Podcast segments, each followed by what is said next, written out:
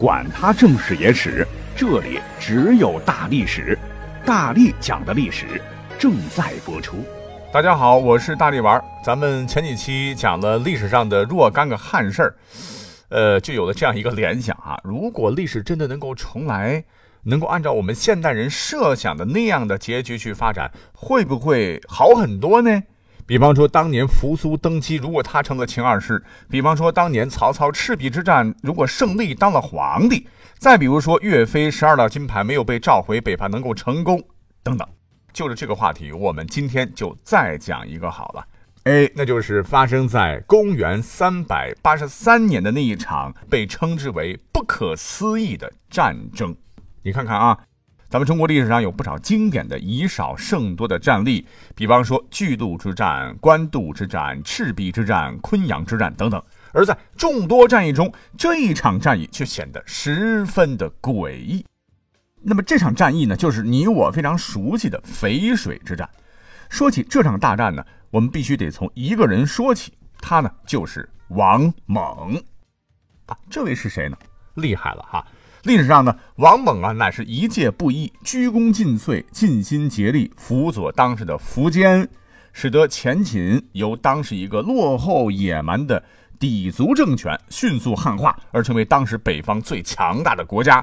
当年呢，王猛同学是平定李严，击破桓温，灭前燕，富国强兵，终使前秦是统一了中国北方，乃是十六国时期非常著名的政治家、军事家，在前秦呢官至丞相。大将军，不过本期节目呢，他出场的机会并不多啊。话说在前秦的建元十一年，就是公元三百七十五年，王猛同学因为国事操劳，六月病倒了。等到了七月，苻坚一看不行，这个王猛病危了哈，赶紧询问后事啊。王猛就挣扎着对苻坚说：“皇上，晋朝啊，虽然是僻处江南，但为华夏正统。”臣死之后，请您千万千万不可兴兵征伐晋朝。倒是那鲜卑、西羌这些降服咱们的其他民族的贵族，心底里其实对咱们非常痛恨。所以，请陛下等我死后呢，先铲除他们，否则迟早要成为祸害啊！哎，说完，一代名臣名将王猛便与世长辞。那么，失去了左膀右臂。苻坚是老泪纵横啊啊！曾三次临官祭奠，是痛哭不已，甚至对太子苻弘说：“老天爷是不想让朕统一天下呀，怎么这么快就夺走了朕的景略呀？”啊，景略是王猛的字啊。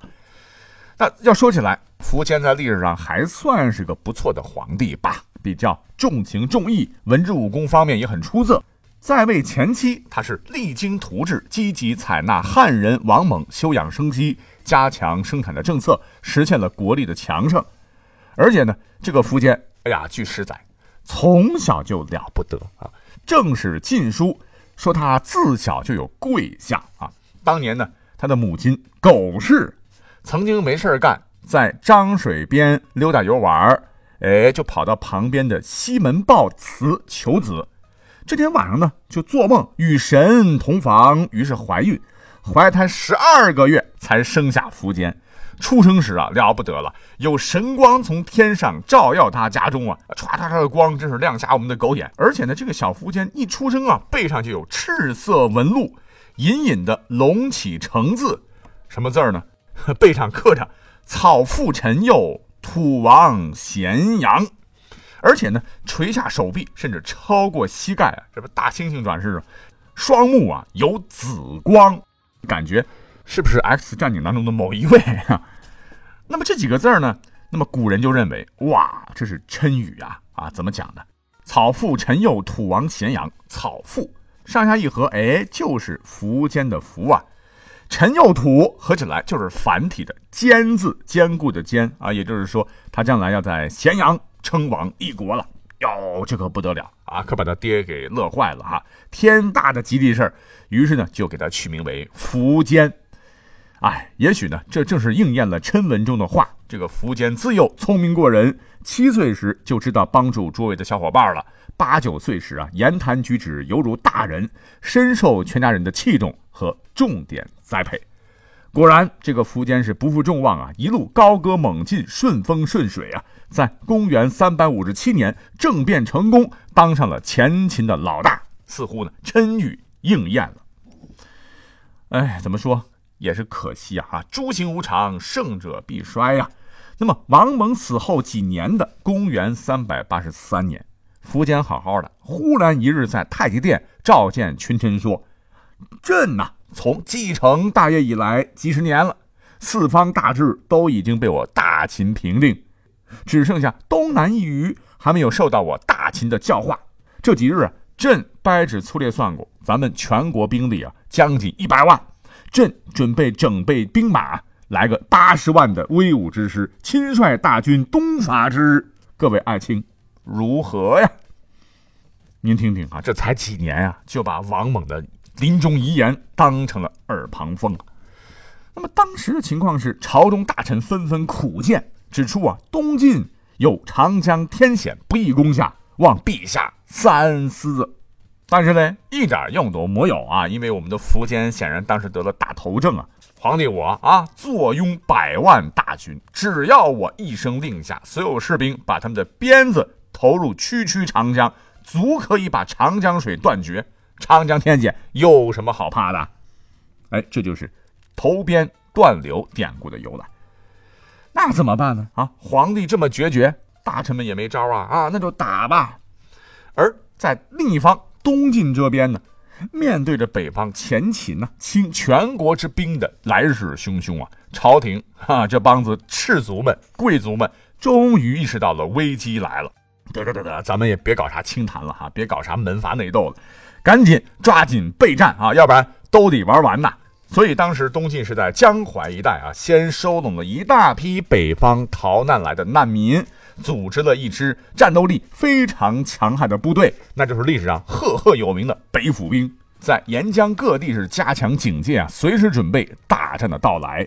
那我们都知道啊，由于八王之乱，一贯南渡之后呢，当时哎呦，我们北方的汉族同胞可被当年的少数民族政权给。霍霍惨了哈，所以呢，他们逃到南方来以后呢，肯定是绝对不想让人间惨剧再发生啊！这就使得北府兵和南方汉族的百姓将士都能同仇敌忾，士气高昂，为了自己的家园不被蹂躏，准备和敌人决一死战。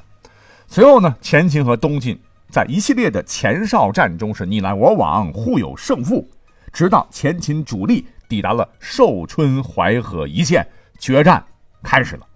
哎呀，这部分淝水之战的内容，呃，电影电视剧估计都拍烂了哈。我们下面呢就精炼一说吧。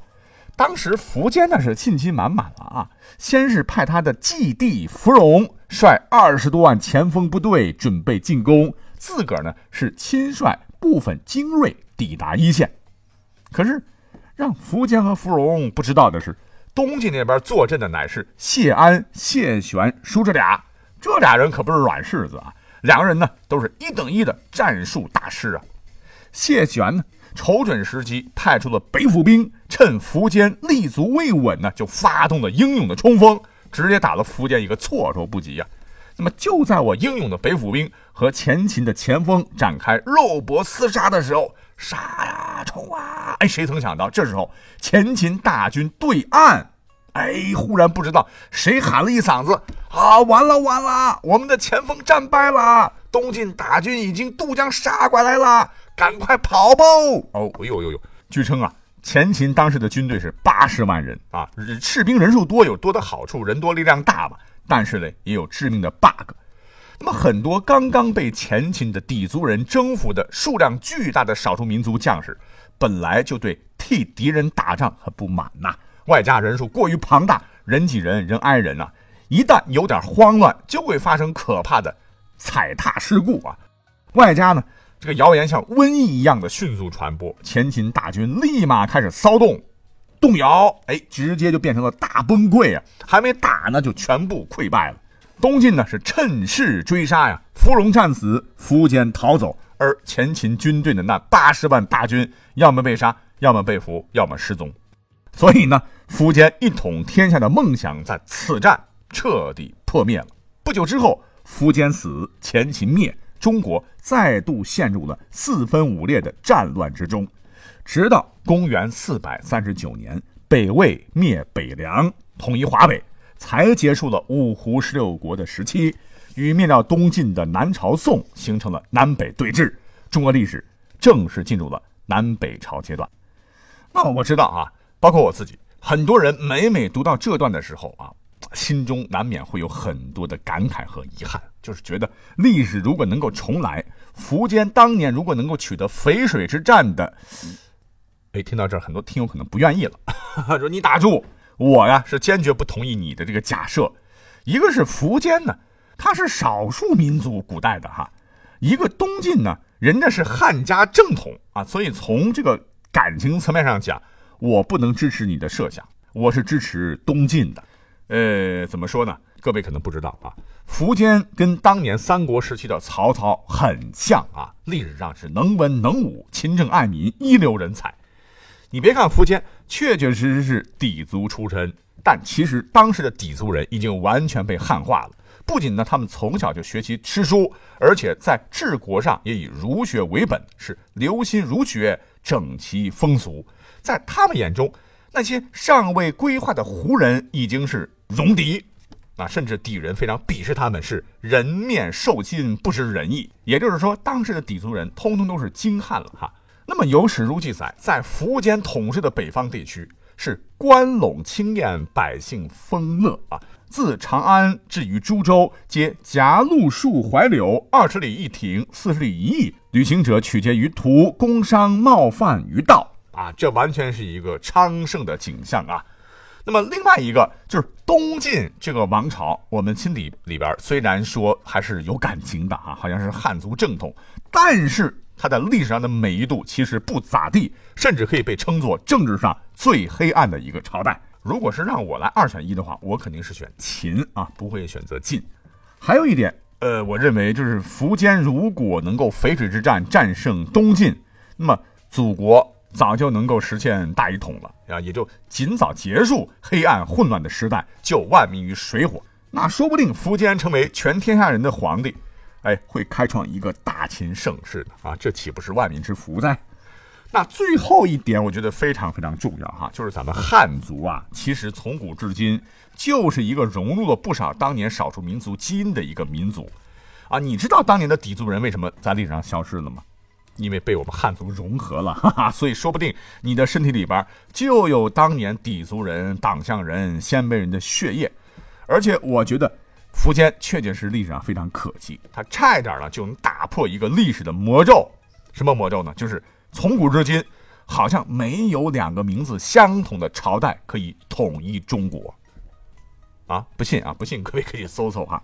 总之嘛，我个人还是非常希望当年福建的淝水之战能够击败东晋，成就天下霸业，进而改写历史的走向的。但是呢，我们的节目讲到这里并没有结束，下面才是重点啊！因为你听到这儿有没有疑问呢？啊，因为开头我说了，说咱们中国历史上有不少经典的以少胜多的战例，比如说巨鹿之战、官渡之战、赤壁之战和昆阳之战等等。而在众多战役中，这一场战役却显得十分的诡异。为什么用“诡异”这两个字？诡异在何处呢？因为虽然说淝水之战整个故事啊，逻辑上似乎是讲得通，就是双方大战的时候，前秦军队为什么会大败呀？主要是因为当时阵脚大乱，风声鹤唳，以讹传讹，一溃千里，被八万晋军杀的是片甲不留啊！啊，虽然说故事很精彩，可是呢。从古至今，有很多历史爱好者总是觉得淝水之战哪里有不对劲儿的地方。八万 VS 八十万呐，啊，这这这如此巨大的兵力悬殊，能够取得大胜，实在是有些匪夷所思了啊。于是呢，经过我们的这个学者多年的研究吧，最终认定啊，其实呢这里边有很多的疑点。第一呢，就是当时前秦的军队说是有八十万。他们认为其实是个虚数，因为从当时北方人口的这个估计数来看，前秦全国的百万军队是根本不可能的。即使有百万大军，苻坚也不太可能全部征调去讨伐晋朝，至少要留一部分驻守各地的重镇嘛。而且更重要的是，呃，据历史考证啊，这虚数百万也没有全部奔赴战场。其实当时苻坚呢，然后率领他的精锐到达彭城开战的时候，大部分的将士来自于凉州的、幽蓟的、蜀汉的，都还没有到达战场呢。所以说，淝水之战怎么可能会有八十万人参战？那么前头也说了，说苻坚的继弟苻融率领二十多万，就是接近三十万的先锋吧。其实呢，这些人呢也没有全部投入战斗，而是分布在五百多里长的战线上。驻扎在当时的那一战的主战场寿阳及其附近的军队呢，据考证，充其量不过十万。那么再加上苻坚从项城带来的轻骑八千的精锐，满打满算也就十多万人。而东晋那边呢，在长江中游地区设置的兵力，经过多年经营，本来就实力雄厚，再加上新投入的八万晋军在前线的兵力，其实和前秦的是旗鼓相当。所以，综上所述，光耀千古的淝水之战啊，可能在历史上真打了，但那是一场势均力敌的大战，根本算不上什么以少胜多、以弱胜强的典范。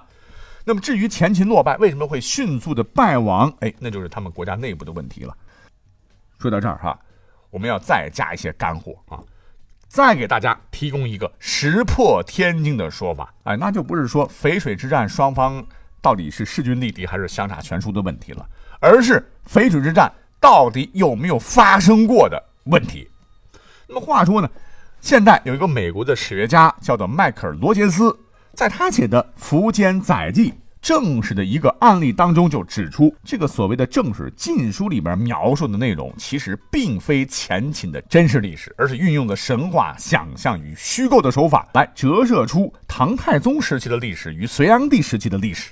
进而否定了淝水之战为真实的历史，把它看成是初唐史学家们用事实与想象混合而编成的一个虚构的故事。哎，你说淝水之战怎么跟唐太宗扯上关系的呢？哈，其实呢，《晋书》我们的正史是当年唐太宗下令编修的，它是唯一一个有皇帝御传编章的正史。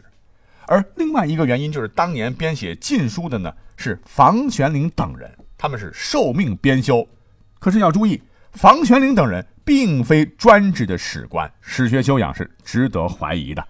那么话说，当年李世民是发动了玄武门之变，干掉了李建成，这和当年篡了堂哥苻生的权，把哥哥弄死，自个儿登基的这个苻坚的这个关系非常非常相似，所以李世民可能就下了修改历史的决定啊。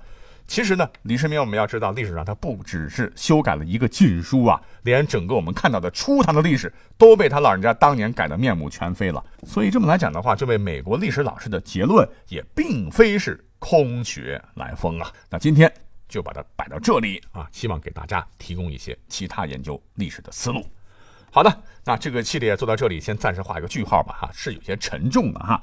那么下一期节目呢，咱们就争取整点好玩的，一起来轻松一下。咱们下期再会。